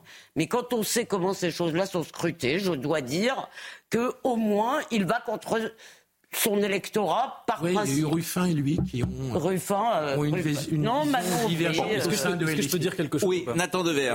Si, si on, on, on prend du recul par rapport à la situation uniquement israélienne, il est vrai quand même que sur une partie de la gauche, il y a des signaux en géopolitique qui trompent pas depuis un certain temps la guerre en Syrie, quand certains à gauche estimaient que Poutine faisait le job en Syrie, quand il massacrait, enfin quand euh, euh, par euh, aussi, hein. Bachar. Oui, mais bien sûr. Mais là, on parle d'une partie de la gauche, euh, sachant que la gauche, quand même, sa mission, euh, c'est de défendre les faibles contre les forts. C'est, c'est euh, en tout cas la mission Dans- dans vos revendiquée. rêves, mon cher, hein, Deuxièmement, mission. euh, la guerre en Ukraine, où il y a eu en effet des signaux contradictoires. Troisièmement, la situation à Taïwan, où certains nous ont dit que la Chine finalement pouvait aller se servir à Taïwan. Et je pense qu'il y a aussi, il faut remettre la situation israélienne dans ce contexte-là, où certains à gauche ont abandonné des principes qui normalement devraient servir de boussole intellectuelle à la géopolitique.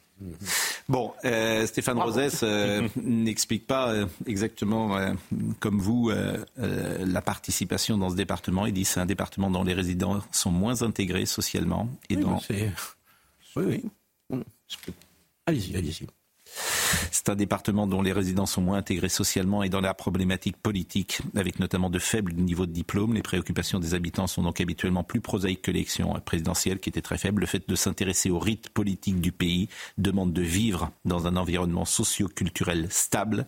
Or, la mobilité sociale est trop importante dans le département et le climat socio-culturel ne permet pas aux habitants de développer un intérêt pérenne pour les questions politiques. C'est un département qui connaît une crise d'intégration républicaine. La faible mixité a tendance à enclaver les populations et les laisse dans des situations qui encouragent le développement des communautarismes. Ceci éloigne donc d'autant plus les populations des problématiques politiques. C'est-à-dire que vous avez des gens Je sont sur le je sol. pas un mot ni ajouté ni à retirer ce que dit Stéphane Rosès. Mais, mais sauf que c'est une. Comment dire C'est une conséquence de gens qui ne se sentent pas français, c'est ça qu'il nous dit.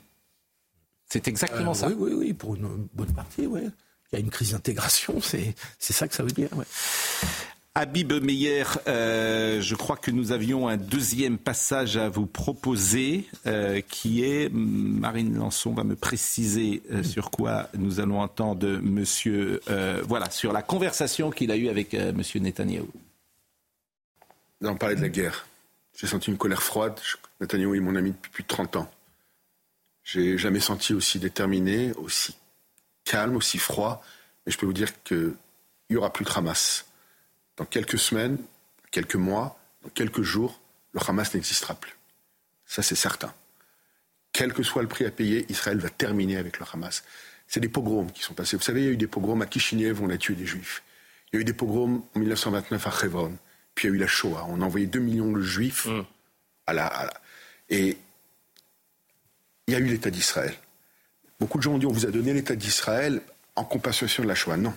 Mais ma conviction, c'est que s'il y avait eu l'État d'Israël, il n'y aurait jamais eu la Shoah. C'était un commando, comme l'a parfaitement dit mon voisin, euh, dirigé par Yoni Netanyahou, qui a libéré un avion d'Air France. On a une dette, nous, par rapport aux Israéliens, à Entebbe à l'époque. Aujourd'hui, il y a eu des dysfonctionnements terribles dans l'armée. Il sera le temps, on, en parlera. Mais de ce que je peux vous dire, il est déterminé à aller jusqu'au bout et à terminer et à liquider le Hamas. J'ai été pris par le temps et je n'ai pas vu le temps passer. Pardonnez-moi, euh, Virginie Giraud, parce que euh, nous, avions, nous vous avions demandé de venir ce matin pour témoigner. Euh, vous avez été diagnostiqué un cancer en février 2022. Et ce cancer, vous l'avez guéri. C'est Octobre Rose actuellement et c'est une campagne de sensibilisation. Euh, comment avez-vous euh, diagnostiqué votre cancer? Alors déjà, je vais essayer de remettre un petit peu de joie et de rose dans cette journée assez triste en parlant de cancer. C'est un beau défi, mais j'aime les défis. Donc, je le découvre comme beaucoup de femmes jeunes qui ne se font pas suivre euh, régulièrement parce qu'on est trop jeune pour être dans la prévention euh, annuelle. Donc, je le découvre en prenant ma douche, en sentant quelque chose que je ne sens pas d'habitude. Donc, j'appelle très vite mon gynécologue qui me dit on se voit dans trois mois. Je fais j'ai quelque chose dans le sein. On se voit la semaine prochaine, d'accord. Et puis, on commence à faire les examens. Qui sont les plus euh, courants, c'est-à-dire la mammographie, l'échographie. Et là, je vois progressivement la tête des médecins qui s'assombrit l'échographe qui me dit euh, préparez-vous à une opération. Je fais voilà, on parle de quoi là? Et en fait, ça s'enchaîne très vite. Ils mettent des petits codes euh, qui sont des ACR4C, ça veut dire gros risque de cancer, mais on met pas encore le nom dessus. Et comme moi j'aime bien chercher, que je suis docteur en histoire et que j'ai accès facilement à la documentation, je comprends tout de suite que ça ne va pas bien se passer. Donc ensuite, je commence la biopsie. La biopsie, c'est une dizaine de jours avant d'avoir les résultats. Et dans l'intervalle, je fais mon IRM. Et là, je vais voir la médecin qui décrypte l'IRM. Je m'assois en face d'elle, très solennelle. Pas fière, mais quand même. Et j'essaye de lui dire, bon, si je vais mourir, vous me le dites tout de suite, je vais organiser le temps qui me reste. Et là, elle me dit, vous allez en baver pendant six mois, mais vous allez guérir. Le mot cancer n'est pas prononcé. Il n'y a pas de moment solennel comme ça. On dit bonjour, vous avez un cancer. Non, ça, je, ne l'ai pas connu et c'est tant mieux. Donc, une fois que ce soulagement arrive, on se dit bon, c'est bon, je ne vais pas mourir. Je vais pouvoir me consacrer à autre chose. Et l'autre chose, en l'occurrence, c'est Europe 1 parce qu'on m'avait approché quelques jours avant pour présenter au cœur de l'histoire. un sens du timing qui est assez théâtral. Et vous ne dites rien à Europe 1 ah ben non, parce que je veux ce poste. Hmm. Et c'est intéressant aussi votre témoignage parce que euh, ceux, celles qui euh, sont confrontées à cela, faut-il le dire ou pas dans l'univers professionnel euh, ou pas C'est une question que vous vous êtes posée. C'est une question que je me suis posée et que chacun doit se poser. Quand on est installé dans un poste, je pense que c'est peut-être plus facile de le dire pour pouvoir euh, engager un parcours, soit sortir de son métier pendant quelques temps pour se soigner, soit rester mais avec un aménagement. Dans mon cas, je briguais un nouveau poste dans un très grand média. Je voulais vraiment pouvoir mm. raconter des histoires tous les jours à mon micro. Donc j'avais intérêt à le cacher pour ne pas affoler les gens qui allaient m'embaucher, ce qui est légitime. Mm. Moi-même, je ne me serais pas embauchée si j'avais su, vous voyez. Donc je n'ai rien dit. Donc là, on est en février, février-mars 2022. Bon, qu'est-ce qui se passe? Donc je fais mes 12 séances de, de, chimiothérapie avec mon oncologue, et ça c'est le message que je veux faire passer vraiment aujourd'hui. Mon oncologue qui me dit, la chimio, c'est pas ce que vous imaginez. Et là, je me dis, il me prend pour une idiote. Et en fait, non, il avait raison. Aujourd'hui, beaucoup de médecins pratiquent la désescalade. On enlève les chimios les plus agressives et nocives, comme celles qu'on appelle l'EC, qui précèdent le traitement que j'aurais dû avoir et que je n'ai pas eu, pour se limiter à des chimiothérapies moins agressives, mais qui fonctionnent extrêmement bien. Donc pas d'effets secondaires massifs Il y en a, mais ils sont Fatigue pas tant que ça, la fatigue, non. Des Cheveux euh, Oui, mais bon, tout ça, ça, ce sont des choses qui se relèvent de la cosmétique. Et comme je suis assez à l'aise avec le maquillage et la cosmétique, hmm. ça ne me pose pas de problème majeur. Donc, euh, je continue à travailler. Et quatre jours après ma dernière chimio, je prends mon poste au cœur de l'histoire. Il y a encore l'opération qui doit suivre un mois plus tard. Et opération particulièrement lourde, disons-le. Oui, mais qui était mon choix. Et là encore, je hmm. pense qu'il faut en parler aujourd'hui quand on a un cancer très jeune, parce que le mien a été diagnostiqué à 38 ans, ça veut dire qu'on est à risque, quoi qu'il arrive, avec un risque de rechute, de récidive, de cancer controlatéral, mmh. ce qu'on appelle donc de l'autre sein. Donc c'est moi qui demande à mon équipe médicale d'avoir une double mastectomie, c'est-à-dire de me refaire entièrement à la poitrine. On enlève les glandes euh, comme on enlève les amygdales, mmh. hein, c'est pas plus que ça, et on reconstruit le volume. Dans le calendrier, on est quand? Et là, on est fin juillet, donc c'est mmh. le break euh, entre mes deux contrats européens, celui pour préparer la rentrée au cœur de l'histoire en juin et après, je reprends fin août. Et donc là, je fais ma convalescence pendant ce break dans mon contrat. Et je reviens euh, toute pimpante avec hmm. une nouvelle poitrine à Europe 1. Donc, vous êtes diagnostiqué en février. On peut considérer qu'à la rentrée 2022, en six mois, tout est terminé. Il n'y a plus rien derrière. Il n'y a pas de suivi. Quoi. Il y a un suivi médical, mais il n'y a plus de traitement. Une radiothérapie quand même, parce que comme j'ai gardé toute ma peau, il faut sécuriser le résultat mmh. en stérilisant la peau. Donc je fais ma radiothérapie, c'est tous les jours. Ça c'est pénible, hein, vraiment pénible. C'est tous les jours pendant cinq semaines et il faut aller au centre pour se faire irradier. Et l'autre message. Ça dure combien de temps? Ça dure 10 minutes, c'est très rapide. On, est, euh, on pointe, euh, on est irradié, on s'en va et on a un taxi qui est payé par la Sécu. Donc c'est plutôt pas mal quand même comme système. J'ai beaucoup travaillé dans les taxis pendant ce mois-là. et, euh, et, ce que je veux dire aussi, c'est qu'il est important de se renseigner parce que par exemple, quand je vais faire ma radiothérapie, le premier jour où on met les repères sur la poitrine, on me dit on va vous tatouer. Et comme je sais que j'ai le droit de dire non parce que je me suis renseignée, je dis je ne veux pas de tatouage, vous me faites des traces de feutre. Et là, l'opératrice n'est pas contente parce qu'elle veut me faire les tatouages parce que c'est plus facile pour eux. Et là, je dis non, non, non, hors de question. Donc je repars avec des traces de feutre partout sur le buste, mais au moins, je n'ai pas ces points de tatouage qui resteront jusqu'à la fin de mes jours pour me rappeler que j'ai été irradiée.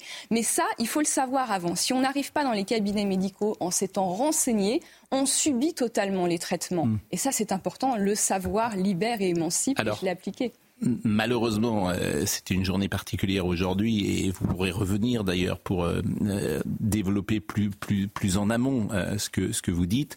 aujourd'hui, vous êtes il y a une sorte de suivi, bien sûr, tous mhm. les six mois. Un suivi tous les six mois et puis après ce sera de loin en loin. Mais il n'y a plus de traces, évidemment. Vous êtes parfaitement guéri, même s'il il exige, j'imagine, une forme d'anxiété, peut-être à chaque fois que vous refaites pas d'anxiété parce qu'il faut accepter la vie telle qu'elle vient. J'estime déjà que je, quelque part, euh, tout ce que je vis là, c'est du bonus parce que si je n'avais pas été diagnostiquée à temps, je serais déjà morte aujourd'hui.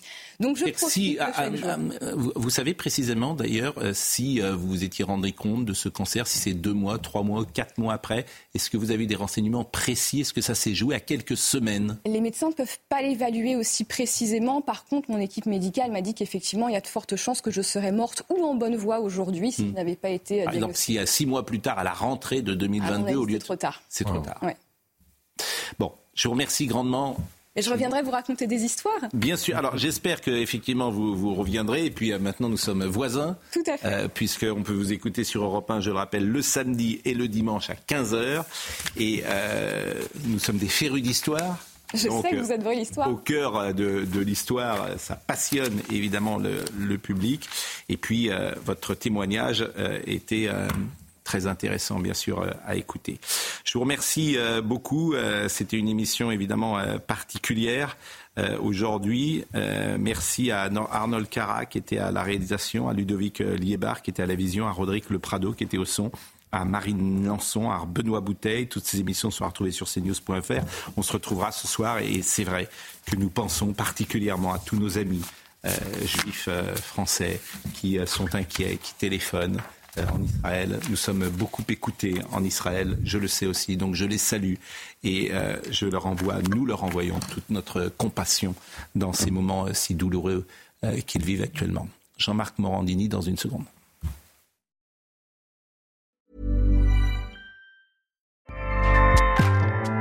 ACAST powers the world's best podcasts. Here's a show that we recommend. Hi, I'm Jesse Cruikshank. Jesse Cruikshank. I host the number one comedy podcast called Phone a Friend. Girl.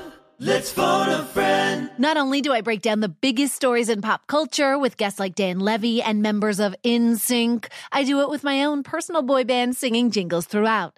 Because it's my show. It's your show, girl. New episodes of Phone a Friend. Yeah. Drop Thursdays wherever you get your podcasts. So work it, girl. Yeah, work it. Okay, that's enough.